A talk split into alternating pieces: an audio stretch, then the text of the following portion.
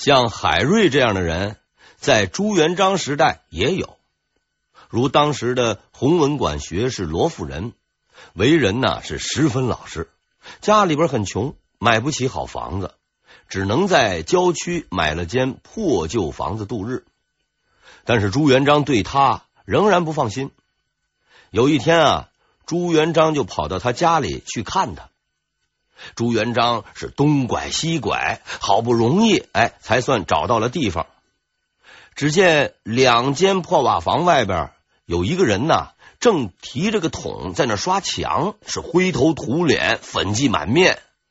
朱元璋以为啊是给这个罗夫人干活的民工，就上去问他：“呃，罗夫人住在这里吗？”哎，没想到刷墙的这位听到有人问。哎，回头一看是大惊失色，慌忙跑过来跪拜，说道：“哎呦，万岁呀！我就是罗富人。”朱元璋这才看清楚，呃，这个人果真就是罗富人。再看他的那个打扮，哎，一手拿着刷子，一手提着桶，衣衫褴褛，和叫花子没什么区别，顿时哭笑不得。好半天才憋出一句话：“你怎么住这样的房子？”罗夫人陪笑着说：“哎呦，万岁啊！臣家里穷，哎，只能将就了。”朱元璋过意不去的说：“你这么有学问的人，怎么能住这样的房子呢？”于是便赐给他一所大宅院。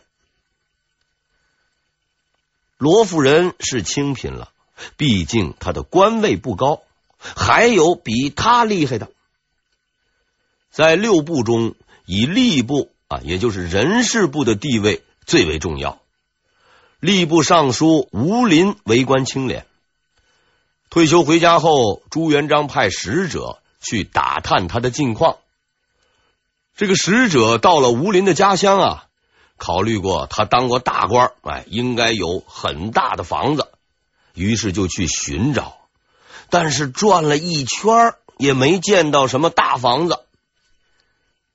于是啊，他在路边啊看到一个正在插秧的老农，就上去问人家：“请问吴尚书住在哪里呀？”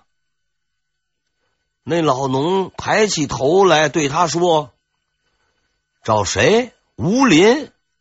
有啥事儿啊？我就是。”使者十分的感动，回去以后呢，就把这件事儿哎报告给了朱元璋。朱元璋听了以后也是感慨万千。这些人无疑都是优秀的典型。但有他们这样高的道德修养的人实在不多。除去工资制度外，明朝时候的休假制度也有必要介绍一下。让我们看看古人的节假日，哎，都是怎么休的。先说老祖宗汉朝吧。汉朝啊，他们实行的是五天一休制，也就是干五天休息一天。类似现在啊，休星期六或者星期天，这一天啊还有个名字叫休沐。在这一天，官员们可以回家。这样看来啊，汉朝的待遇啊还是不错的。隋唐时期改成了十天休息一次，称为旬休，好像待遇比汉朝哎就差了不少。实际上呢，不是这样的。在隋唐时期，已经有了今天黄金周的概念。他们每逢新年冬至会休息七天，这七天时间呢是带薪休假。除此之外，能想得出来的理由也可以休假。除了我们日常的这个端午、中秋、重阳以外啊，还有像皇帝的生日。哎，由于这个皇帝经常变。所以这一个假期，哎，也经常变。让人吃惊的是啊，连如来佛祖的生日、老子的生日、哎，孔子的生日也都放假。到了宋朝，待遇就稍微差点了。但是，一年假期还是有个几十天的。到了元朝，情况发生了变化。在元朝统治者看来，生命在于运动，工作就是休息，什么巡修大修都没有了。大家以工作为重，一年只有十几天休息时间。皇位传到了朱元璋的手里。这位仁兄的工作精神，哎，我们已经介绍过了。他认为，给你们发工资，让你们管事儿，已经够优待了。当年老子连饭都吃不饱，你还休息？有的官员提出要恢复前朝的休假制度，被朱元璋驳了回去。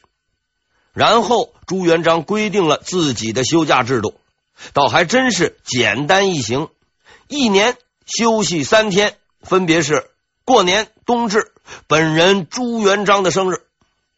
还想休几十天？小子们还没睡醒吧？但这个休假制度实行后，出现很多问题，比如两地分居问题、子女教育问题是客观存在的，这些都无法解决。于是后来规定。从十二月起放寒假，为期一个月，才算解决了部分问题。如前面所说，由于这些制度的实行，朱元璋和官员之间的矛盾是越来越深。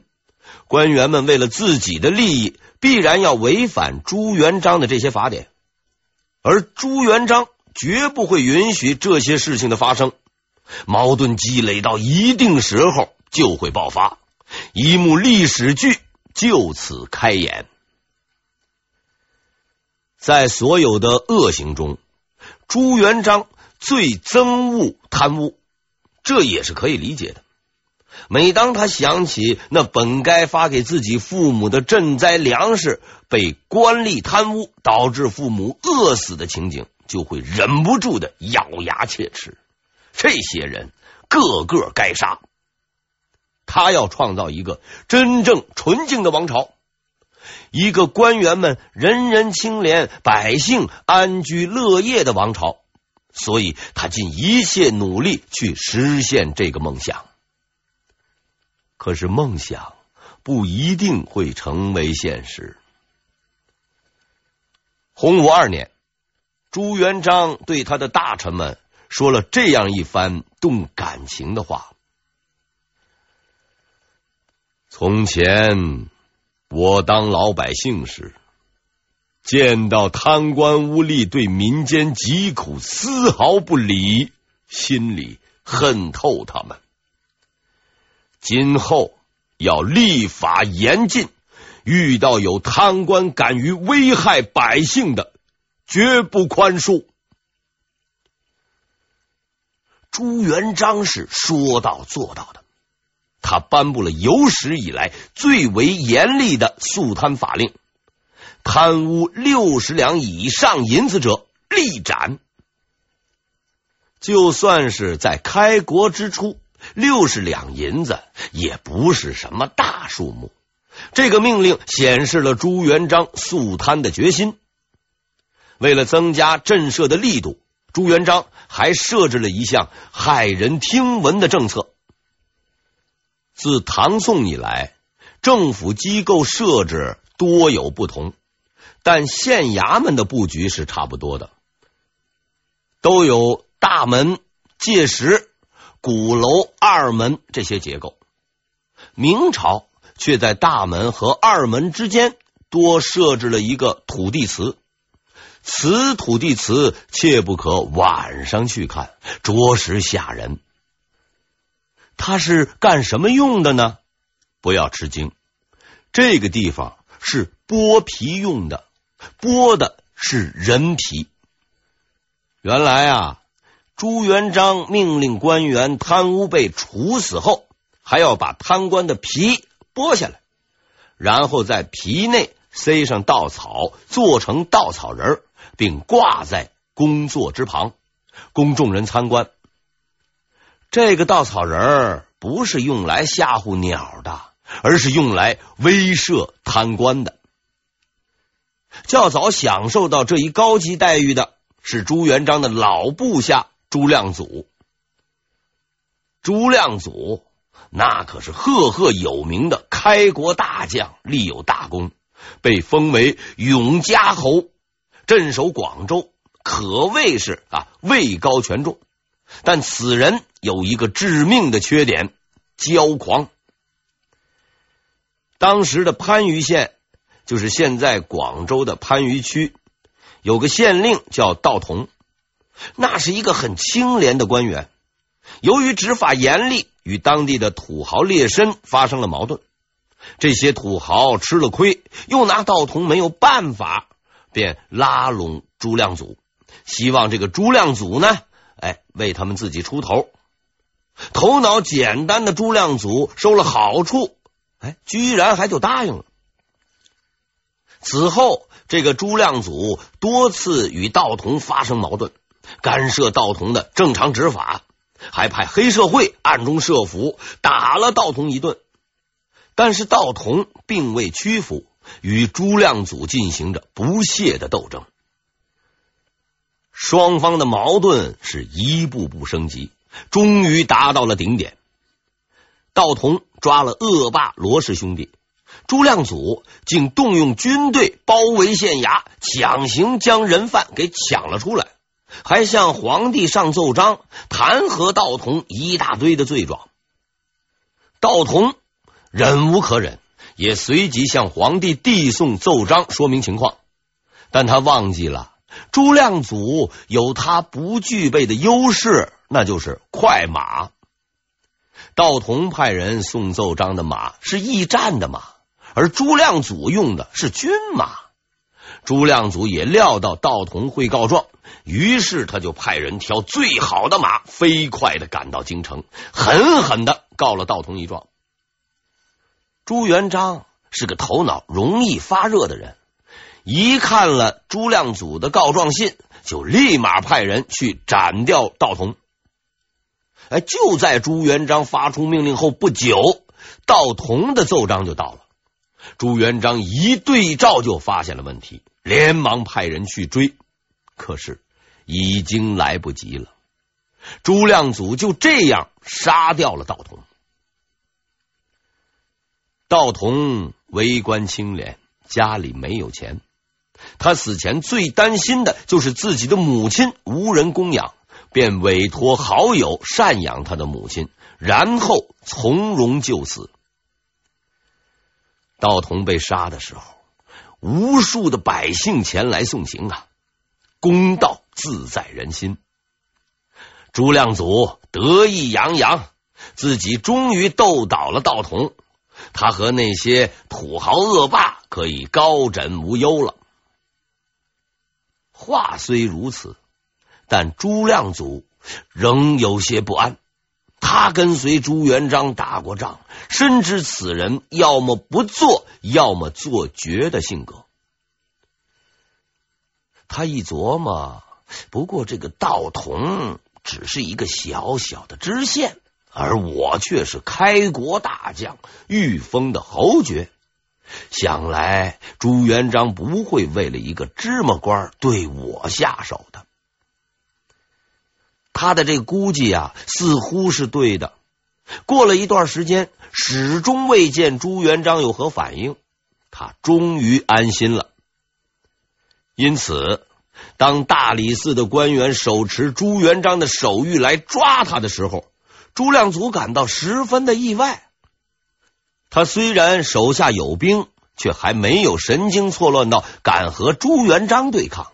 十分老实的就把自己的兵权交出，和大理寺的官员一起前往京城请罪。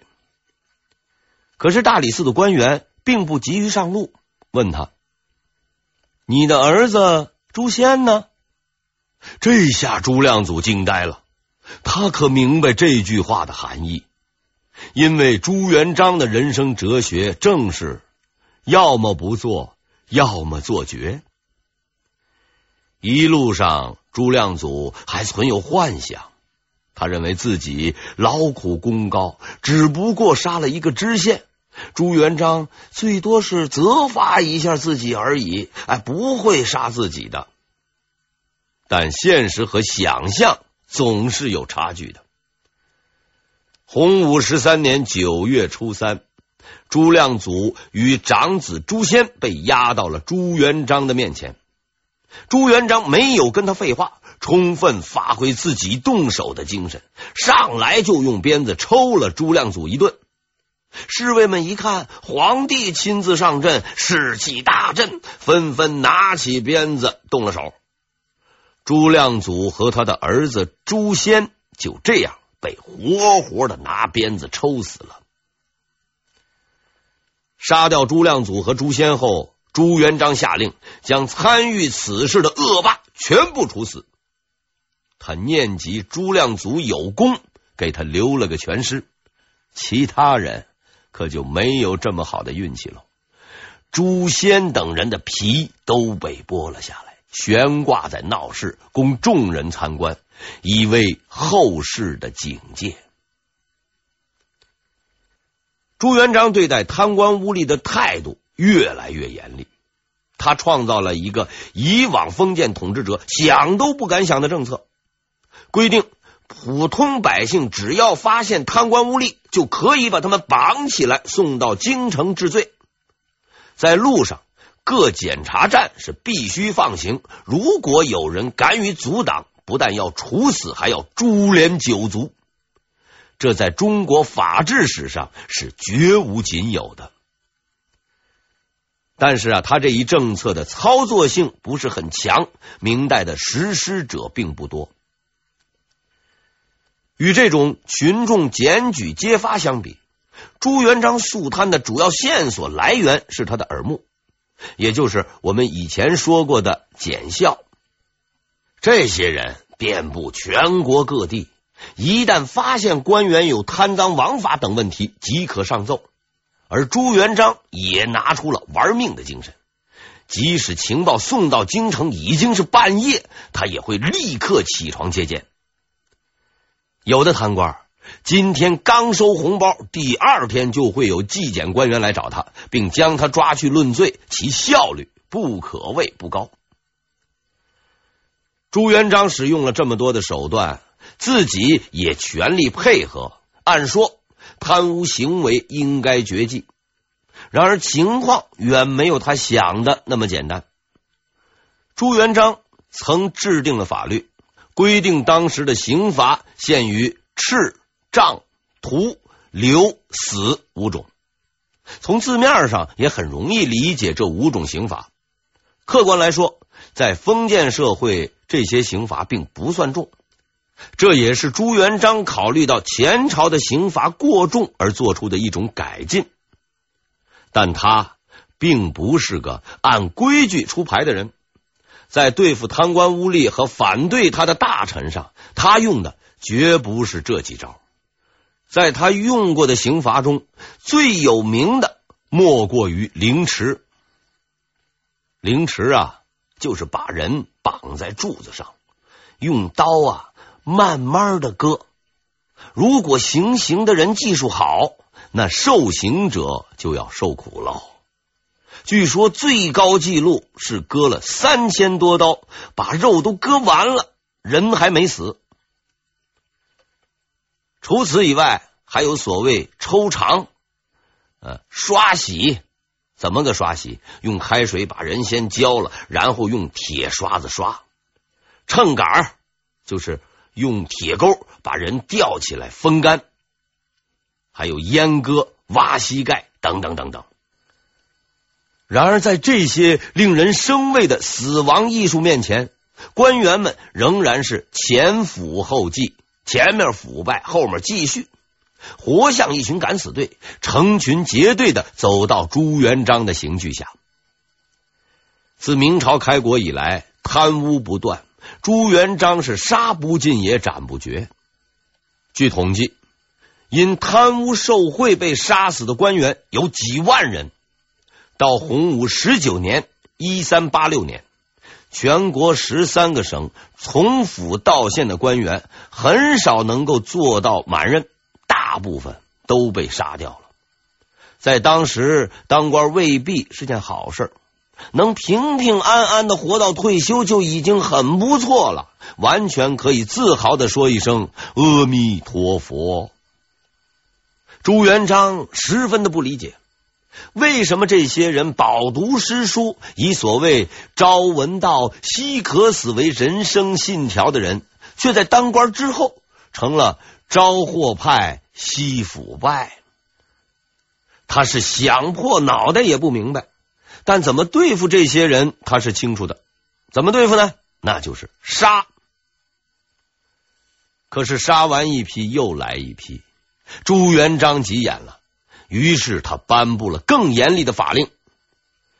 我想杀贪官污吏，没有想到早上杀完，晚上你们又犯，那就不要怪我了。今后贪污受贿的，不必以六十两为限，全部杀掉。可就是这样，也没能阻止住腐败，官员倒是越来越少。于是，在当时的史料中出现了这样一个滑稽的记录：该年同批发榜派官三百六十四人，都是进士和监生。一年后杀六人，哎，似乎这个数字并不多。哎，别急，后面还有带死罪、徒留罪办事者三百五十八人。大家明白了吧？这三百多人是一个没漏。再说说这个带死罪、徒留罪办事。什么叫带死罪、徒留罪办事呢？这可是明朝的一个奇特景观。很多犯罪的囚犯过堂，进到衙门才发现，当官的老爷呀，也戴着镣铐，和自己是一模一样。后面还有人监视，除了衣服是官服，活脱脱就是个犯人。这种情况的出现，就是因为官员被杀的太多，没有人干活了。朱元璋虽然勤劳，但也不能代替所有的官员呢。于是他创造了这样一个带死罪、徒留罪办事的制度。具体的操作方法是：官员犯法判了死罪，先拉下去打几十板子，送进监狱。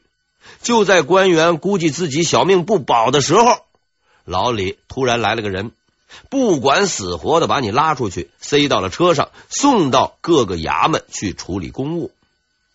想死？便宜了你，活还没干完呢。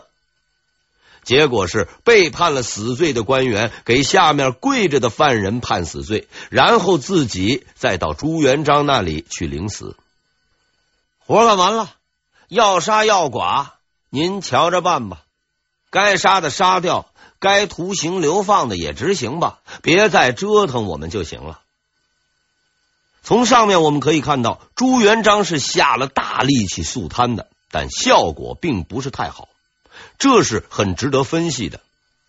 大凡在封建朝代开国时期，官吏是比较廉洁的，而洪武年间出现如此大范围的官员因贪污被杀，是很不正常的。